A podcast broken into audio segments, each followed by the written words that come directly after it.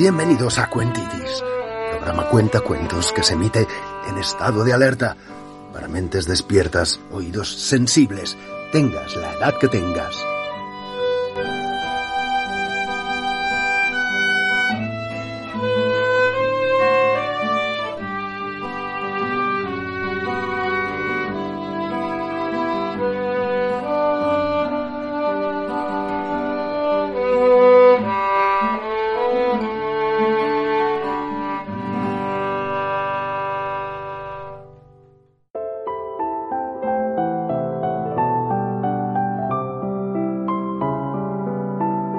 Programa número 13 dedicado a los zagales y a las zagalas de todos los colegios que están encerrados en su casa, haciendo caso a sus papás y a sus mamás, haciendo los deberes y estudiando solitos y ayudando así a acabar con este virus lo antes posible.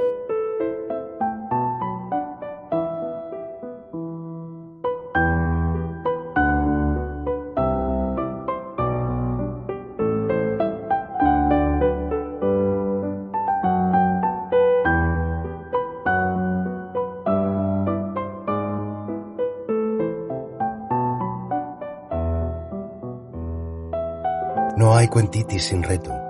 Hoy tendrás que adivinar el autor y el título del cuento que pasamos a contarte.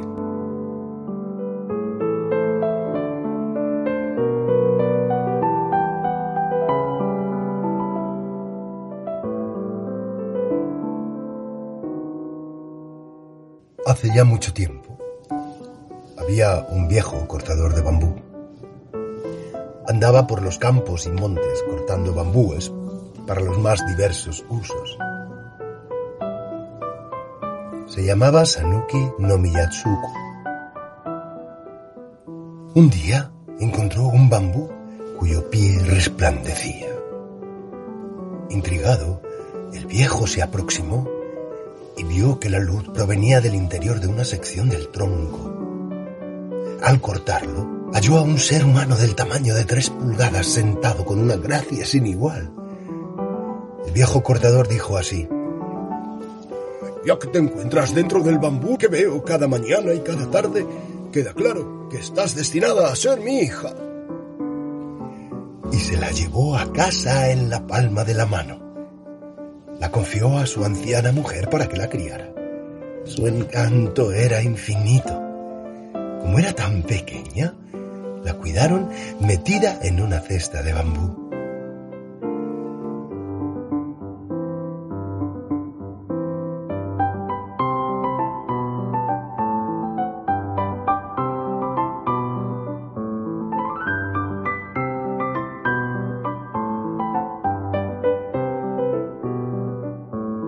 Viejo cortador de bambú seguía cortando bambúes, pero desde que halló a la niña empezó a encontrar bambúes con oro dentro de cada sección.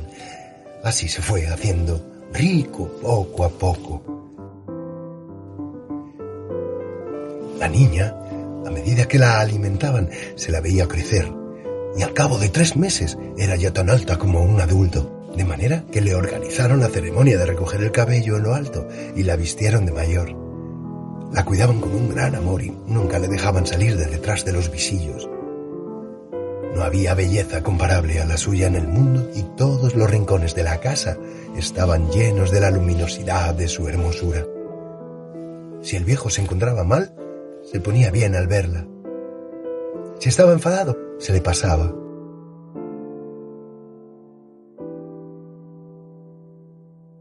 Viejo cortador de bambú seguía encontrando oro en los bambúes, de forma que se hizo rico y poderoso. Cuando la niña se hizo mayor, el viejo llamó a Inbeno Akita, sacerdote de Mimurodo, para decidir su nombre. Akita la llamó Nayotake no Kaguyahim, la princesa resplandeciente de flexible bambú. Los festejos se sucedieron durante tres días y noches. Lo celebraron con grandes banquetes y con todo tipo de diversiones. Fueron invitados todos los hombres casaderos sin distinción y se divirtieron enormemente.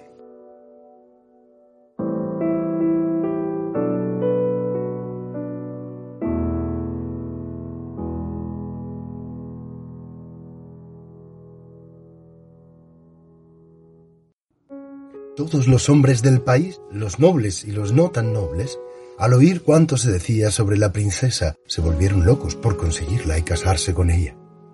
Como era tan difícil verla, e incluso para los miembros de la casa, los ajenos se pegaban a las tapias de alrededor y a las puertas del recinto y se reunían enloquecidos y desvelados en las noches oscuras sin luna para espiarla a través de los agujeros que hacían en las vallas.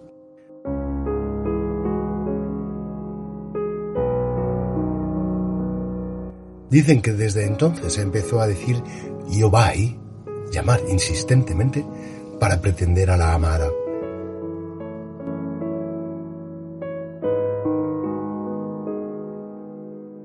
Algunos intentaban ir por sitios por los que nadie había ido, pero no tenían ningún éxito. Muchos jóvenes señores se pasaban el día allí, desde el alba hasta el crepúsculo, desde la mañana hasta la noche.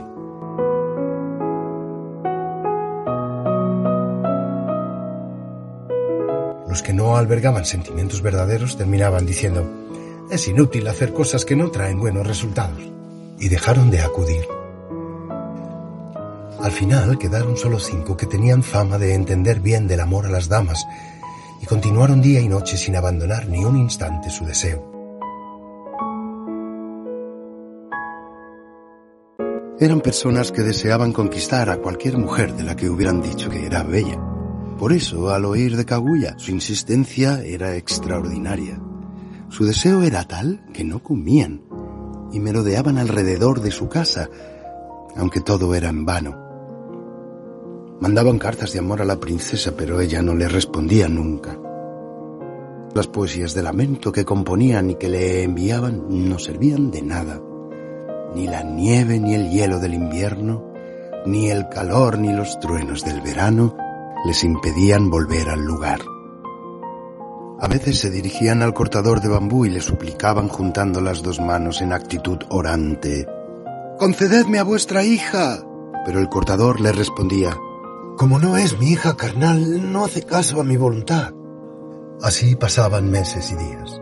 Los jóvenes volvían a sus casas y se perdían en sus tristes pensamientos, rezaban y hacían promesas a Buda pero no podían reprimir su pasión amorosa, y pensando y apoyándose en la idea de que, a pesar de todo, algún día tendrá que decidirse por alguno, intentaban demostrar sus deseos con más insistencia. El anciano, al observar esta situación, le dijo a Kaguya, Mi preciosa Buda, aunque tú eres un ser sobrenatural con forma de persona, el cuidado que he puesto en criarte hasta llegar a esta edad no ha sido poco. ¿Me harías caso en lo que voy a decir? ¿Cómo podría yo no atender vuestras palabras? No sabía que mi cuerpo fuera el de un ser sobrenatural, pero vos sois a quien yo considero mi padre. Lo que me dices me llena de alegría. Ya tengo más de 70 años y mi vida puede terminar cualquier día. En este mundo, el hombre se une con la mujer y la mujer se une con el hombre y así empieza a prosperar la familia. ¿Por qué no vas a hacer tú lo mismo? Pero ¿cómo podría yo hacer una cosa así? Aunque tú eres un ser sobrenatural, tienes cuerpo de mujer. Mientras yo viva, podría mantenerte soltera como hasta ahora, pero no desprecies a los señores que desde hace tanto tiempo están expresando sus deseos y elige a uno para casarte. Yo no soy una mujer hermosa, y además no estoy segura de la profundidad del amor que me profesan. Si tuviera un corazón frívolo, ¿cómo me iba a arrepentir después de casarme? Esto es lo que me atormenta. Aunque sean señores de la nobleza, no podría aceptar el matrimonio sin asegurarme de su verdadero amor. Sabía que ibas a decir eso, pero ¿qué tipo de sentimiento es el que te puede convencer? Todos han demostrado su amor excepcional hacia ti. No es mi intención medir hasta dónde llega el amor de cada uno, pero quiero hacer una pequeña prueba. Entiendo que todos tienen un corazón semejante, así que será muy difícil saber cuál es mejor o peor. Decidles a los señores que esperan mi respuesta que aquel que sea capaz de traerme lo que yo deseo será la persona que supere a los otros y me casaré con él. Eso está bien. Al caer la noche, los cinco nobles se reunieron como era habitual. Había quien tocaba la flauta, quien cantaba o tarareaba una melodía, y había quien silbaba o seguía el ritmo con el abanico. El anciano salió a decirles, Habéis estado viniendo a esta humilde casa durante años, lo cual es un gran honor para mí, por lo que quisiera expresaros mi más profundo agradecimiento. Le dije a la princesa, mi vida está a punto de terminar. Debes pensar en los nobles señores que te quieren y casarte con uno de ellos. La princesa ha respondido. Como ninguno de ellos es superior ni inferior en la seriedad de sus intenciones, el que haga lo que le pida será quien demuestre el verdadero amor. Decidiré si me caso o no según el resultado. Creo que es muy buena idea, pues así nadie podrá guardar rencor a nadie. Los cinco pretendientes respondieron, Estamos de acuerdo. El anciano entró en el cuarto de Kaguya y se lo comunicó. Decida el príncipe Ichitsukuri. Si hay un objeto que llaman el cuenco de piedra de Buda, quisiera que me lo trajera. Al príncipe Kuramochi. Existe una montaña en el mar oriental llamada Horai. Allí crece un árbol cuya raíz es de plata, su tronco de oro y sus frutos de perlas. ¿Querrá traerme una rama de ese árbol? al otro que me traiga la piel del ratón de fuego que se encuentra en China. Al gran consejero Otomo, el dragón tiene en su cuello una joya con un brillo de cinco colores. ¿Me la podrá traer? Al segundo consejero Isonokami, ¿querrá traerme una de esas conchas llamadas Koyasugai que guardan las golondrinas? Son tareas muy difíciles de cumplir. Son cosas que no se encuentran en este país. ¿Cómo voy yo a comunicarles tales intenciones? ¿Qué es lo que resulta tan difícil? En fin, iré a avisarles. Estas son las palabras de la princesa. Tened a bien traerle lo que ha pedido.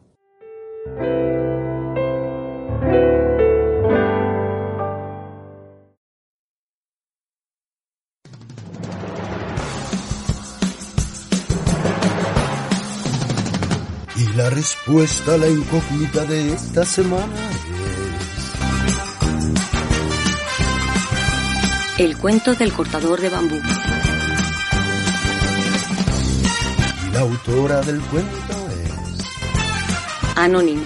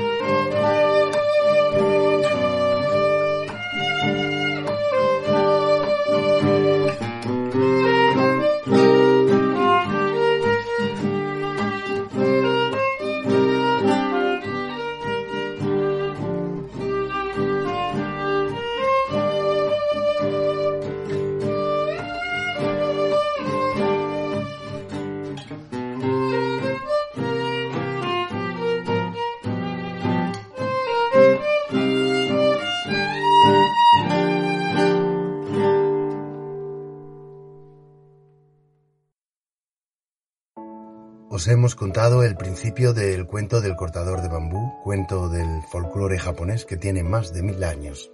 Es considerada como la obra que inaugura la larga y rica historia de la literatura de ficción en Japón. Su aparición se sitúa en una época en la que las letras autóctonas de Japón se llamaban kana, del siglo IX, cuando la mayoría de los países del mundo todavía no disfrutaban de una literatura escrita. Es una obra anónima cuya autoría no se sabe. Ha generado diversas teorías, algunas de las cuales apunta a que muy bien podría haber sido una mujer. La dama Murasaki, estudiosa de la literatura clásica japonesa, autora de obras como El cuento de Genji, considera el cuento del cortador de bambú como el ancestro de todos los monogataris. Monogatari en japonés quiere decir cuentos, historietas, por supuesto no te hemos contado el final porque nos gustaría que lo leyeran los oyentes más peques y porque no queremos destriparlo. Ya habéis escuchado que la historia trata sobre una pareja de ancianos sin hijos y de cómo un día, mientras el anciano cortaba bambú, encuentra a una niña dentro del tallo. La niña e-, es llamada después Kaguya o princesa Kaguya, quien provenía de la luna. Por eso también se le conoce como la leyenda de la princesa de la luna. Os hemos dejado en el momento en que el padre transmite las peticiones de Kaguya a sus cinco pretendientes. Mm, pasarán muchas más cosas. El cuento del cortador de bambú es una narración sobre la felicidad, la libertad de crecer siendo uno mismo, es una defensa de la vida en la naturaleza en contra de la sociedad en la ciudad. A pesar de su antigüedad, es destacable el papel de la figura femenina protagonista, la princesa Kaguya, una chica con carácter, que se ríe de la nobleza y su sistema de valores basado en la riqueza. Pone de manifiesto lo ridículo que pueden llegar a ser a veces las convenciones morales. Es un relato muy poético, muy emotivo y a veces un poco nostálgico al estilo muy japonés. Pero el cuento se entiende en todas las culturas. Podéis encontrar el texto en PDF en internet buscándolo por su título, El cuento del cortador de bambú, o el libro en papel la preciosa edición impresa de la editorial Cátedra, editada por Kayoko Takagi. O también podéis ver la maravillosa adaptación a película de dibujos del año 2013, animación por parte de los estudios Ghibli o Ghibli, titulada El cuento de la princesa Kaguya. Es una adaptación bastante libre con respecto al libro y está disponible en una de las principales plataformas audiovisuales en Internet. No vamos a hacer publicidad, pero empieza por net y termina por Flix. La palabra Ghibli proviene del árabe Ghibli y se emplea para referirse al viento siroco en Libia. Es posible que en honor a este viento mediterráneo, Miyazaki y Takahaya, los dos grandes directores de estos estudios, adoptaran el nombre para su nueva productora japonesa de animación en los años 80. Podríamos decir que son los estudios Disney japoneses, con la diferencia de que los estudios Ghibli prefieren la estética del dibujo hecho a mano, mientras que Walt Disney siempre está explorando los límites de la tecnología. Pero ambos estudios admiten su mutua influencia. Hayao Miyazaki es el director del estudio japonés cuyo nombre es más conocido, en gran medida por el Oscar con el que fue premiado en 2003 por El viaje de Chihiro, también por dirigir la película La princesa Mononoke por su parte, Isao Takahata, cineasta muy perfeccionista y excepcional productor, es el director de la película de animación La princesa Kaguya, que os animamos a ver a toda la familia en estos momentos de confinamiento en casa, con palomitas no transgénicas, por favor, si puede ser.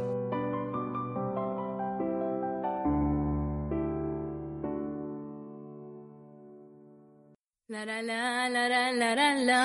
La la la la la la la la la la la la la la la la la la la la Por tocar la pandereta gané una falda nueva que tú me quieres quitar porque tú dices que me adoras. Si de verdad tú me adoras, no me vas a quitar la falda. Vas a quitarme la tristeza que alegría me tienes que dar. Yo soy mujer, yo soy fuerte, soy libre e inteligente. No soy hada, no soy guapa, soy capaz e independiente. Esto que estás a ver, esto soy yo un pellizco de dulzura, un capacho de risa. Esto que estás a ver, esto soy yo. Un poquito de locura, un trocito de ternura. Si quieres bailar conmigo tienes que tocarme el corazón. Yo te tocaré la pandereta y las sonajas le darán sonido. Bailaremos el maneo, bailaremos la muñeira. Al estar contigo es lo que hace que la vida merezca la pena. Yo soy mujer. Yo soy gallega también bisnieta de campesinas. Son más bravas y hermosas, como robles cuando el viento sopla. Isto que estás eh? isto son chewe, un petisco de dozura, un capacho de risa. Isto que estás eh? isto son chewe, un pouquiño de tolemia, un anaco de tenrura. La la la la la la la la, la la la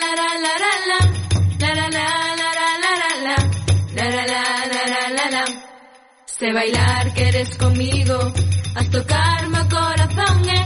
Eu tocarei che pandeireta, e ferreñas daranlle son. Bailaremos o maneo, bailaremos a muñeira, o estar o estar comigo, e o que fai que a vida valga pena, la la la la la la la, la. La la la la la la la, la. La la la la la la la, la. La la la la la la. Eu sou muller, eu son galega, tamén bisneta de labrejas, somos bravas e fermosas, como carballos cando o vento zoa, como carballos cando o vento zoa, como carballos cando o vento zoa, como carballos cando o vento zoa.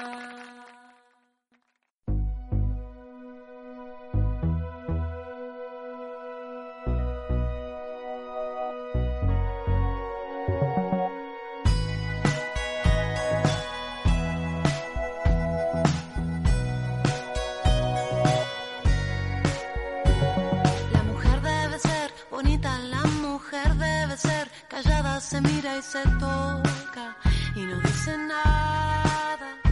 De repente sentí algo, llegó por mi Durante la mayor parte de la historia, Anónimo era una mujer. Virginia Woolf. pañuelo en mano para nombrar a cada mujer desaparecida, a cada muestra. To those accustomed to privilege, equality feels like oppression. Para aquellos acostumbrados al privilegio, la igualdad se siente como opresión.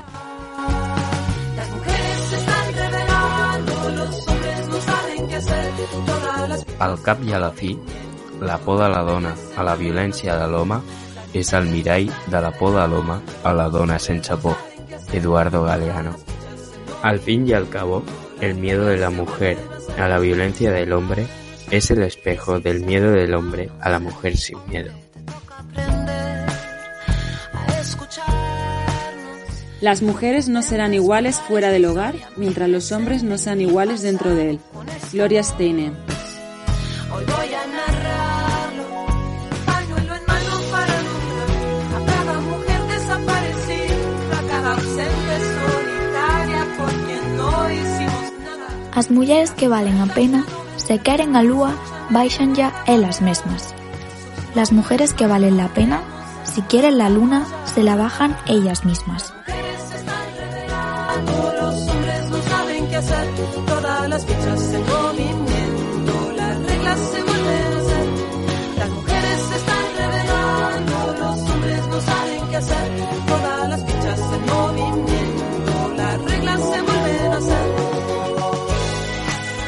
Chabela Vargas decía, me importaba un soberano pito lo que dijeran. No le gustaba a los machos que me presentara a cantar en pantalones de hombre, pero a mí no me importaba. A menos que se pasaran de listos. Entonces sí me salía la Chabela Vargas.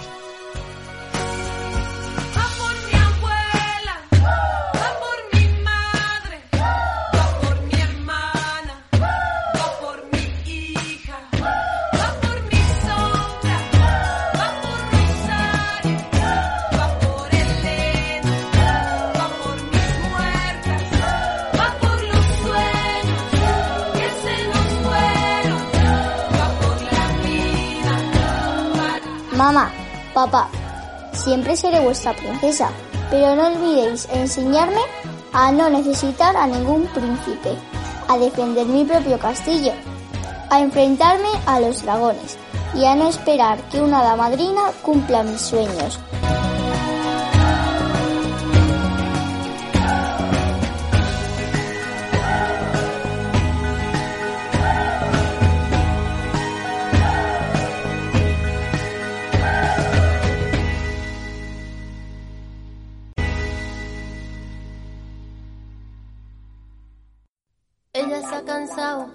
De tirar la toalla. Se va quitando poco a poco de la araña. No ha dormido esta noche, pero no está cansada. No miró ningún espejo, pero se siente todo guapa hoy. Ella se ha puesto color en las pestañas. Hoy le gusta su sonrisa. No se siente una extraña. Hoy sueña lo que quiere, sin preocuparse por nada. Hoy es una mujer que se da cuenta de su alma. Somos la voz de las que ya no están. Descubrí que el mundo es solo para ti. Que nadie puede hacerte daño, nadie puede hacerte daño. Hoy va a comprender que el miedo se puede romper con un solo portazo. Somos las nietas de las brujas que no pudisteis quemar. Todos Somos la voz de las que ya no están. Hoy.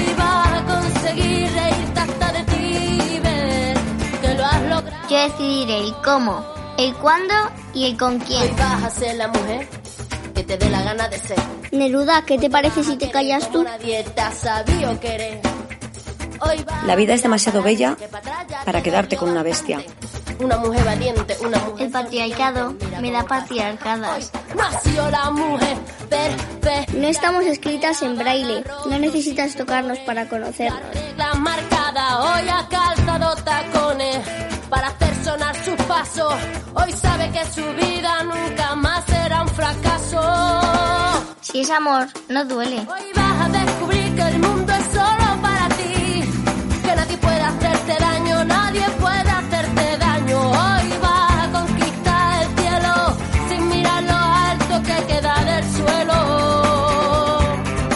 enterrarnos, pero no sabían que éramos semillas. frío y sea largo, y sea largo. Hoy vas a conseguir reírte hasta de ti, ve, que lo has logrado.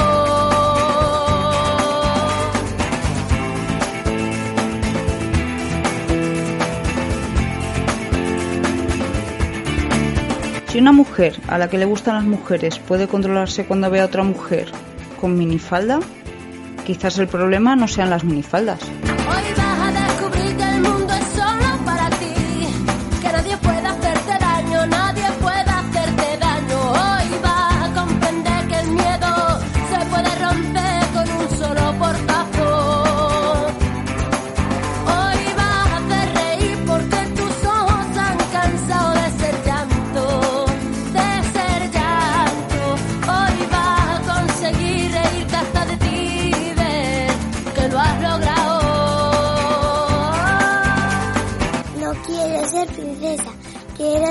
Ser alcaldesa.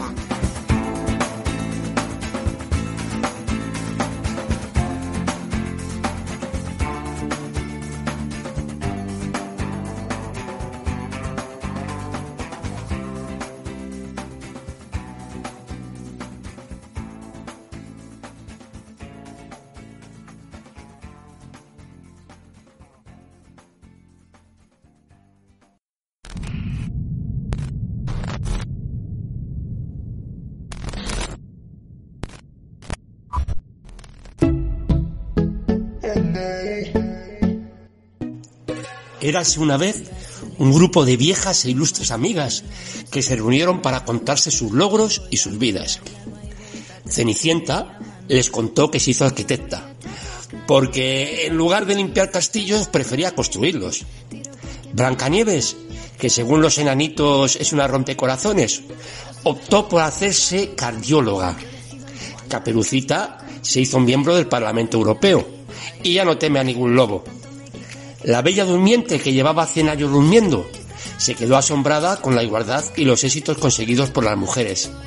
Y le pareció un sueño que por fin haya acabado el cuento.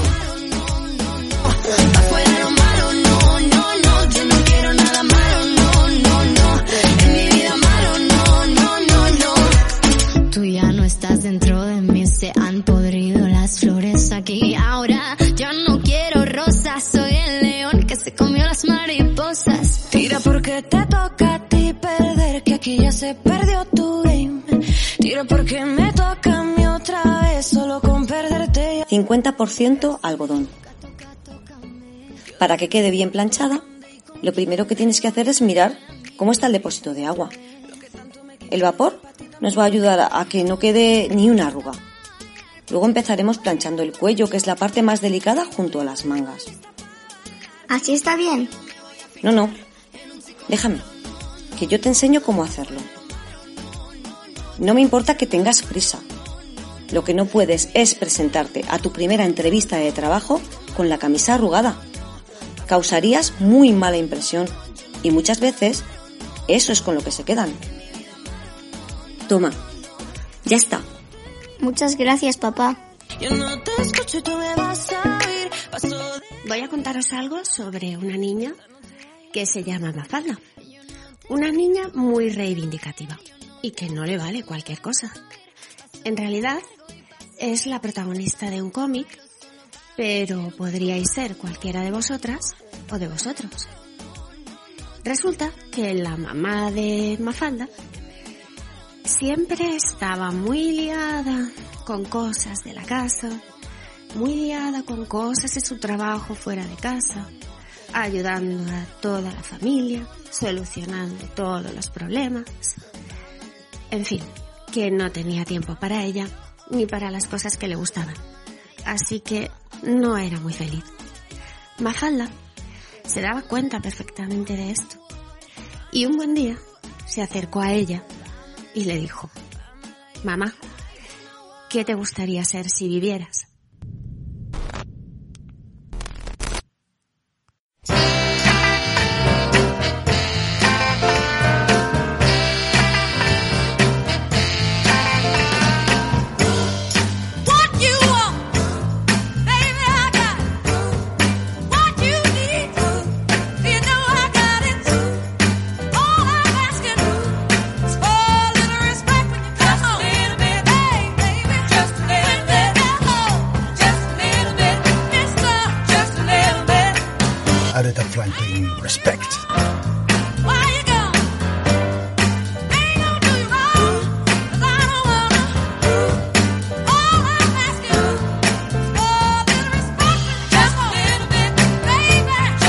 Estoy tejiendo para mi nieta alas de amor infinito. Mi abuela creció sin madre y no la enseñaron a leer para evitar cartas con pretendientes. Mi madre lloró. No la dejaron acabar magisterio porque sus hermanos varones no querían estudiar y una mujer no podía ser más. Mi hermana y yo somos universitarias. Mi hija quiere ir a Marte. Mi nieta aún no existe, pero yo sigo tejiendo para ella alas sin fronteras.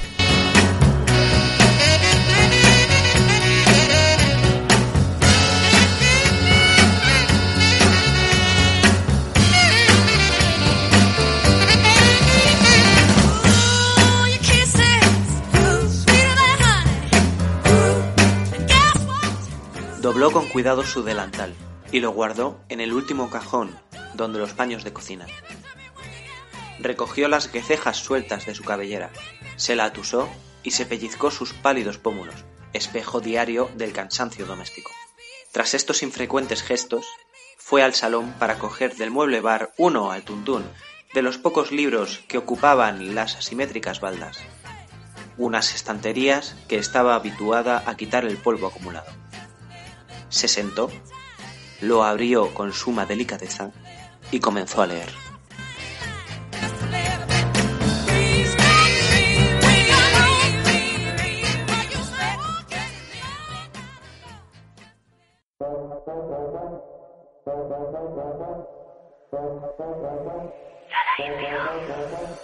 Me tienes a buscar, ahora sí me vas a encontrar.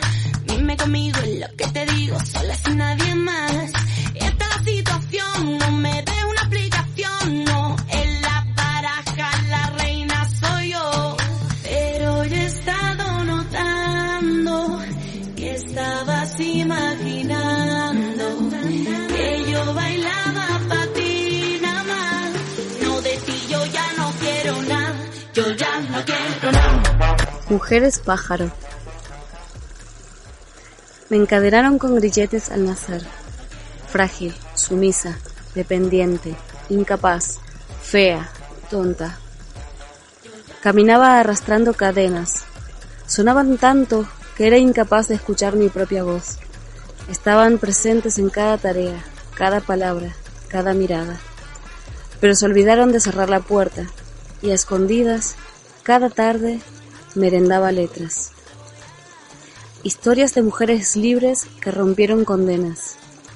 Al principio sentí vértigo y miedo, pero poco a poco fui notando cómo mi alma y mi paso se fortalecían con cada ejemplo. Me abrazaron cálidas, las sentí muy cerca, me construí de nuevo, derretí el acero y ahora tengo alas en lugar de miedos.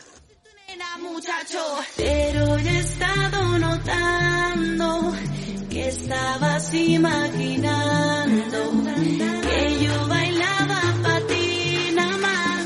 No de ti yo ya no quiero nada, yo ya no quiero nada.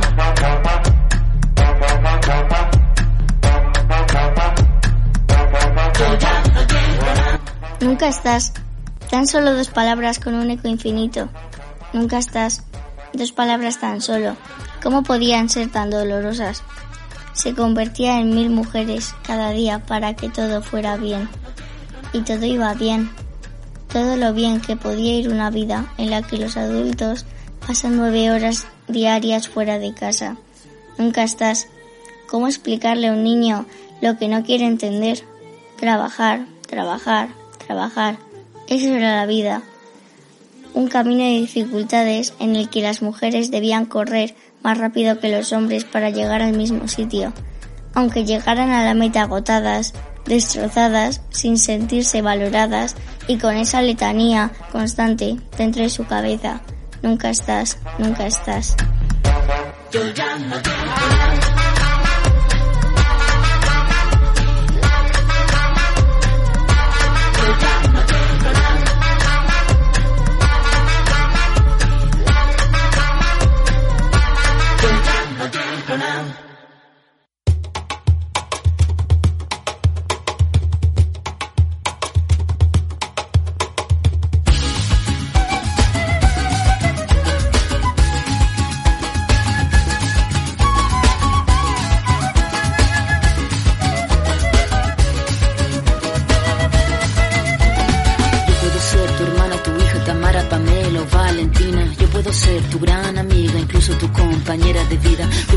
Tu gran aliada, la que aconseja y la que apaña. Yo puedo ser cualquiera de todas, depende de cómo tú me apodas. Pero no voy a ser la que obedece porque mi cuerpo me pertenece. Yo decido de mi tiempo, como quiero y donde quiero.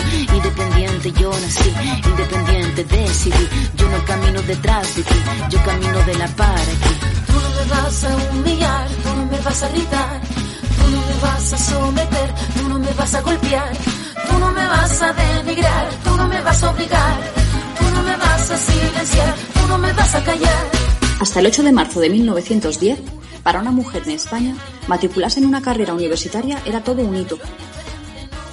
Este día se publicó una Real Orden del Ministerio de Instrucción Pública que permitía por primera vez la matriculación de alumnas en todos los centros públicos. Llevamos nada menos que siete siglos de retraso con respecto a los hombres desde la creación de la primera universidad española. Hasta esa fecha, solo 36 mujeres habían superado las barreras para alcanzar un nivel de formación universitaria.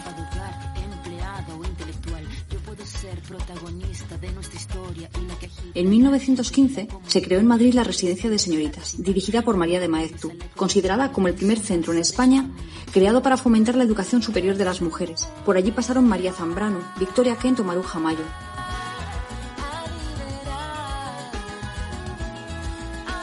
Un siglo más tarde, las mujeres han pasado de ser un 0,17% a ser mayoría en las aulas universitarias españolas. Concepción Arenal estudió Derecho en la Universidad de Madrid entre 1841 y 1846. Eso sí, asistiendo a las clases como oyente y disfrazada de hombre.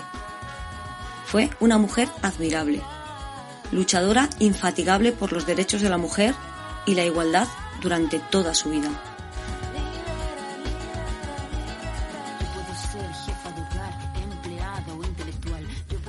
María Elena Maserans fue la primera mujer que consiguió en 1872 matricularse en una universidad española, con un permiso especial del rey Amadeo de Saboya para cursar estudios en la Facultad de Medicina de la Universidad de Barcelona, pero de modo privado, sin poder acudir a clase.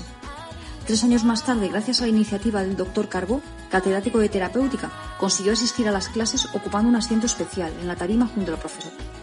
Al finalizar sus estudios, en 1878, su título no la habilitaba para ejercer la medicina y tuvo que luchar hasta conseguir esta habilitación en 1882.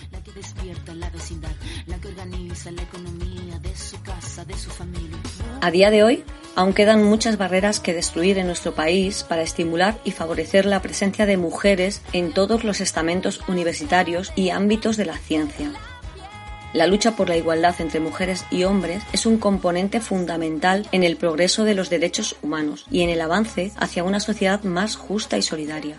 Y por supuesto, hacia un mundo mejor. Tú no me vas a silenciar, tú no me vas a callar. No obediente, mujer fuerte, independiente valiente. Romper la cadena de lo indiferente, no pasiva ni oprimida. Mujer linda que das vida, emancipada en autonomía, antipatriarca y alegría.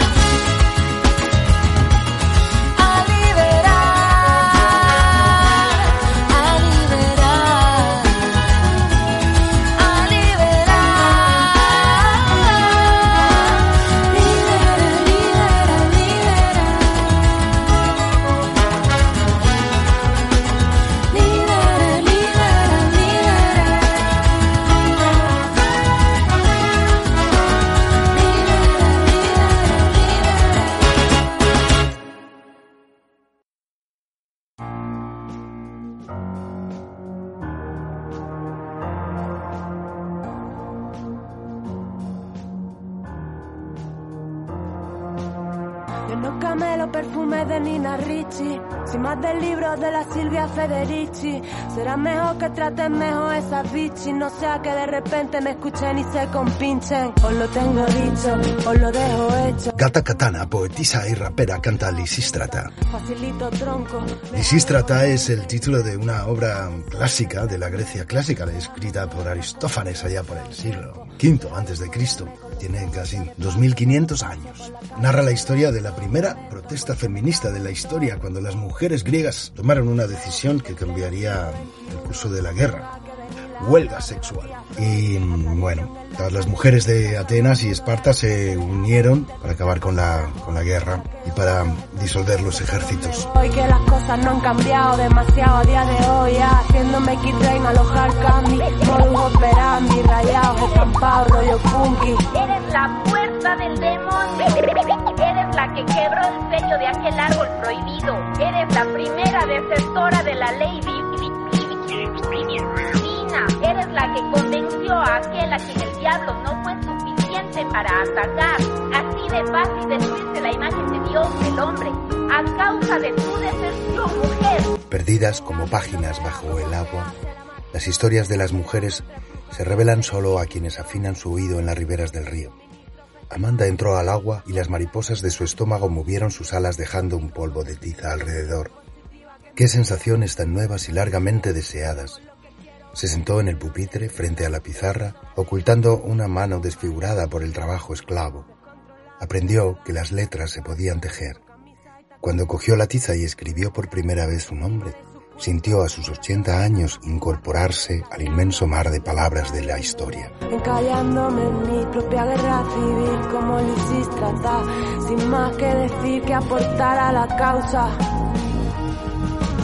Rosa Luxemburgo, Campo Amor, Griega Amazona, Vestal Romana, sendero impío hacia la vida humana, Kenia, Cana, Safo y Pati, Parque, Hatsepur. Yo os invoco y Jateba, buscando una luz, buscando una luz, buscando una luz.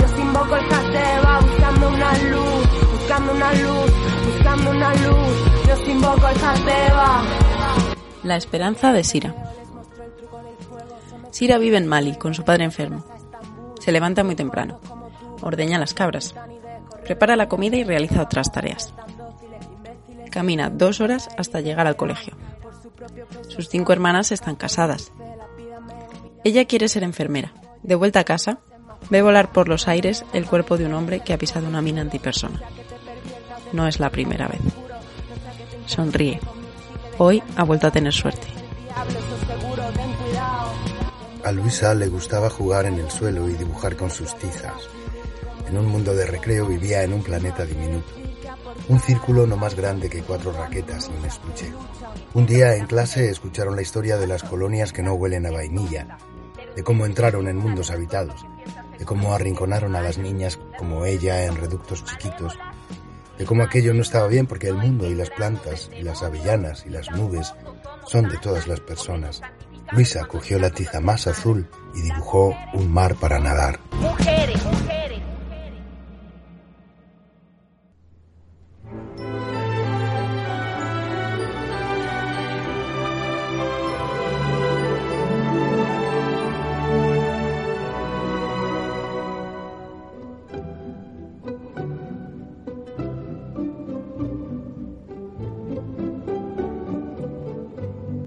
Estamos escuchando a Joe Hisaishi, músico, compositor, pianista y director de todas las bandas sonoras del estudio Ghibli, con quien empezamos el programa.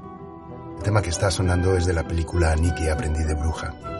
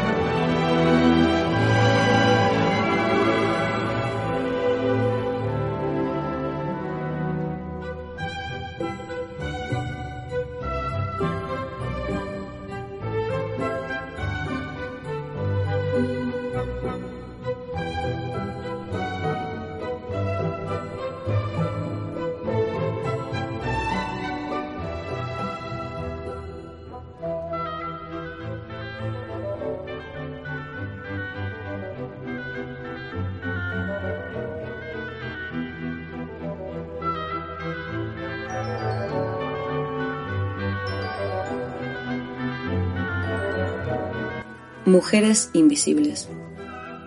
En esta historia no hay protagonistas. Las personas que deberían aparecer no están.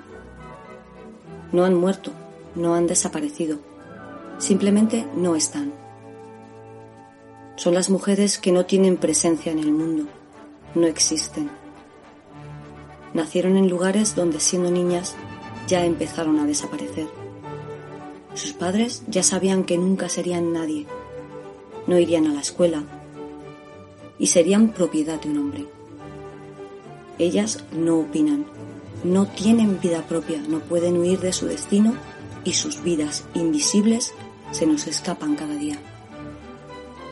Sus cadenas invisibles las sujetamos todos cerrando los ojos, convirtiéndolas en sombras.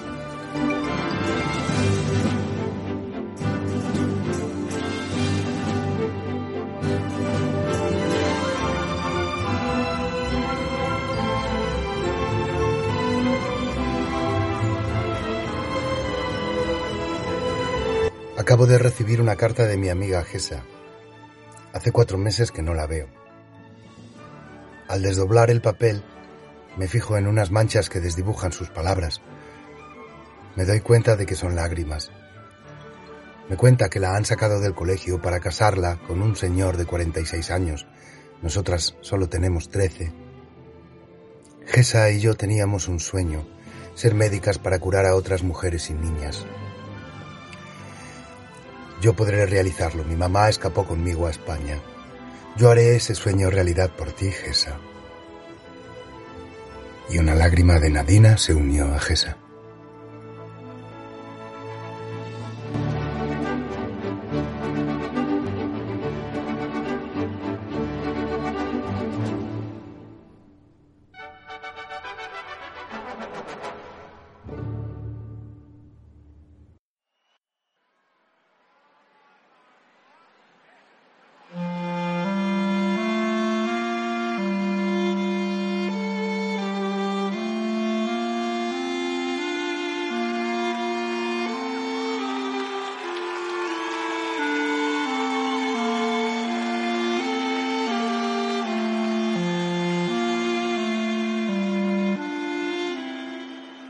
Se le nota en la voz por dentro es de colores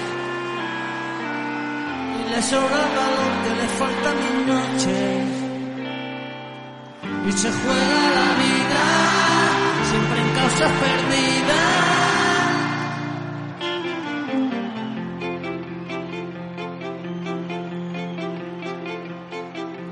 Ojalá que me la encuentre allá entre tantas flores. Ojalá que se llame amapola, que me coja la mano y me diga que sola no comprende la vida, no, y que me pida, mamá, mamá, mátame más, y que me pida.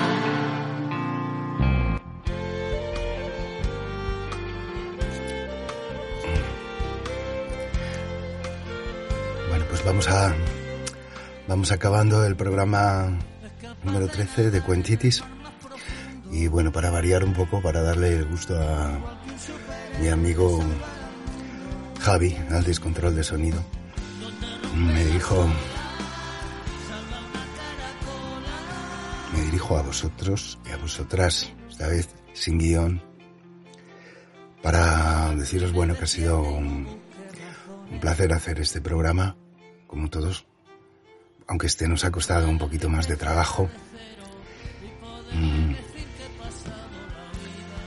Si siempre hacemos los programas con corazón en este... Bueno, hay mucho más corazones y tenemos que darle las gracias y la enhorabuena a todas las personas que han querido poner su voz en este programa, dedicado a muchas personas.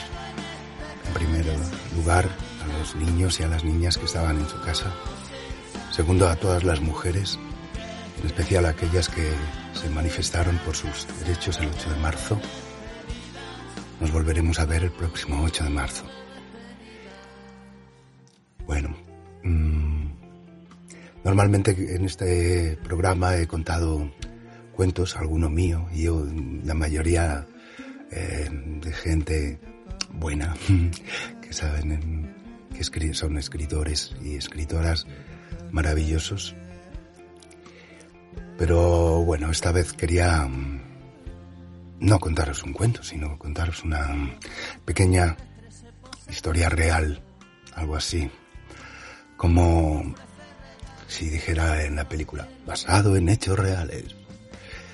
Basado en hechos reales, bueno, os contaré que en el último mes y medio, pues tuve que mm, visitar el hospital un par de veces, por lo cual he estado unos cuantos días ingresado en, dos ocasiones. Y bueno, nada grave ya. Estamos mejorando. Y bueno, me quedo con muchos recuerdos. Me quedo ah, con recuerdos de compañeros que estaban enfermos. Y bueno, sobre todo me quedo con los recuerdos de las enfermeras, las ah, ayudantes de enfermería, las celadoras, todo el mundo que nos atendía a todos y lo hacía lo hacía siempre con una sonrisa, con muy buen humor. Tuvieran que hacer la tarea que tuvieran que hacer, porque a veces, bueno, es muy difícil que personas que no tengan esta vocación sean capaces de hacerlo, ¿no? Y eso, eran siempre abnegadas en su trabajo.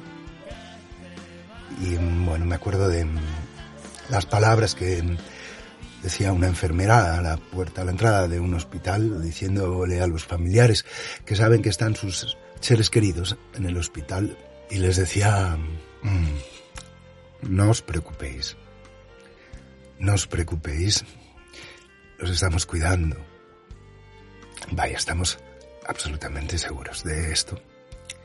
Y, por supuesto, este programa como todos los balcones, bueno, se hace en Madrid y hay que decir que esta ciudad cosmopolita donde ah, vivimos muchas personas de distintas culturas ah, a las 8 de la tarde desde los balcones también quieren dar las gracias. Bueno, yo por seguir un poco con cuestiones personales, pero primera y última. Ah, recuerdo mm, Tenía 20 años y fui a casa de mi amigo Carlos, que acaba de comprarse un disco de Rosendo Mercado. Mm. Un abrazo, Rosendo, a ver si ya te hacen una estatua en Carabanchel, que te mereces. Más grande que el mm, de Ah, bueno, en ese álbum de Rosendo Mercado, después de unos cuantos años de haber dejado la banda Leño, era los años 80 y no estaba de moda el rock and roll, ya empezaban a escucharse mucho posmodernismo. Sin embargo, él hizo un disco inolvidable y tan inolvidable es que todavía hoy se escucha en los balcones y se vuelto a ponerse de moda, como no. Las cosas buenas siempre están de moda. Él decía, ahora os la vamos a poner. Déjame que pose para ti. Eres tú mi artista preferida. Déjame tenerte junto a mí. Prometo estarte agradecido. Si fuera yo capaz de conseguir tenerte alguna vez entretenida, hacerte por lo menos sonreír, prometo estarte agradecido. Prometo estarte agradecido. Prometo estarte agradecido.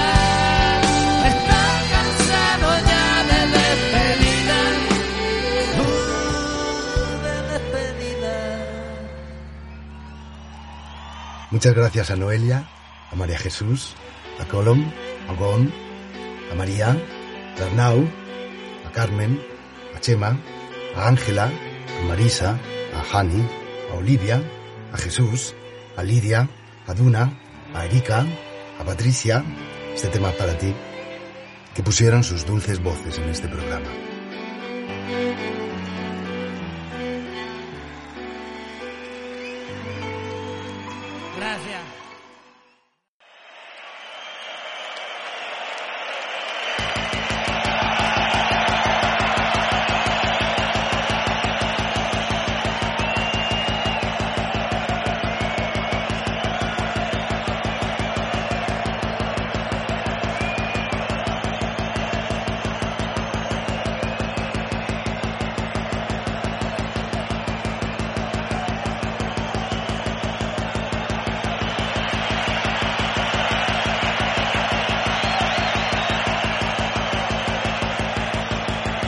Seguimos un poquito.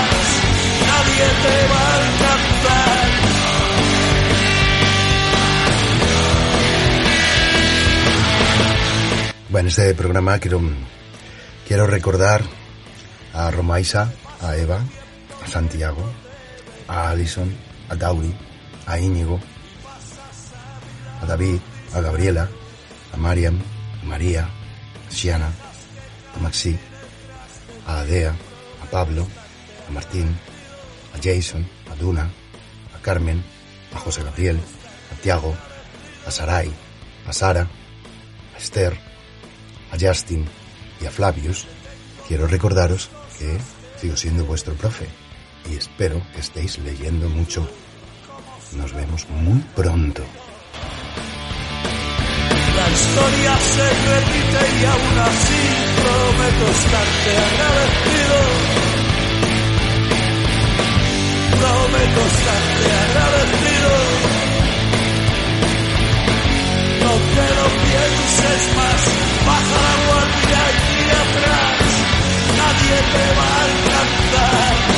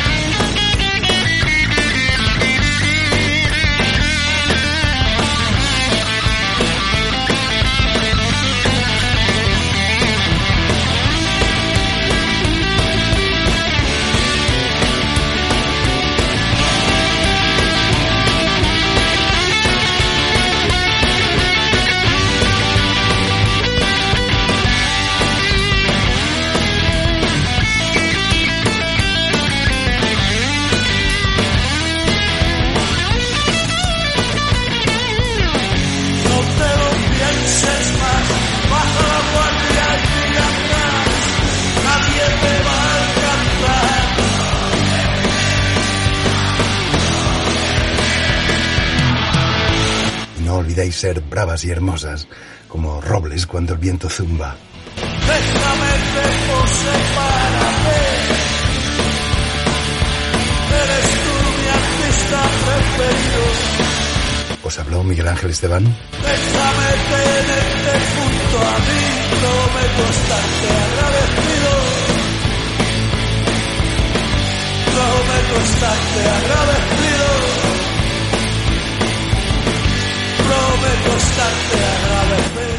Y ahora... Y ahora haz de tu vida tu mejor cuento. A mí me encanta y es muy bonito.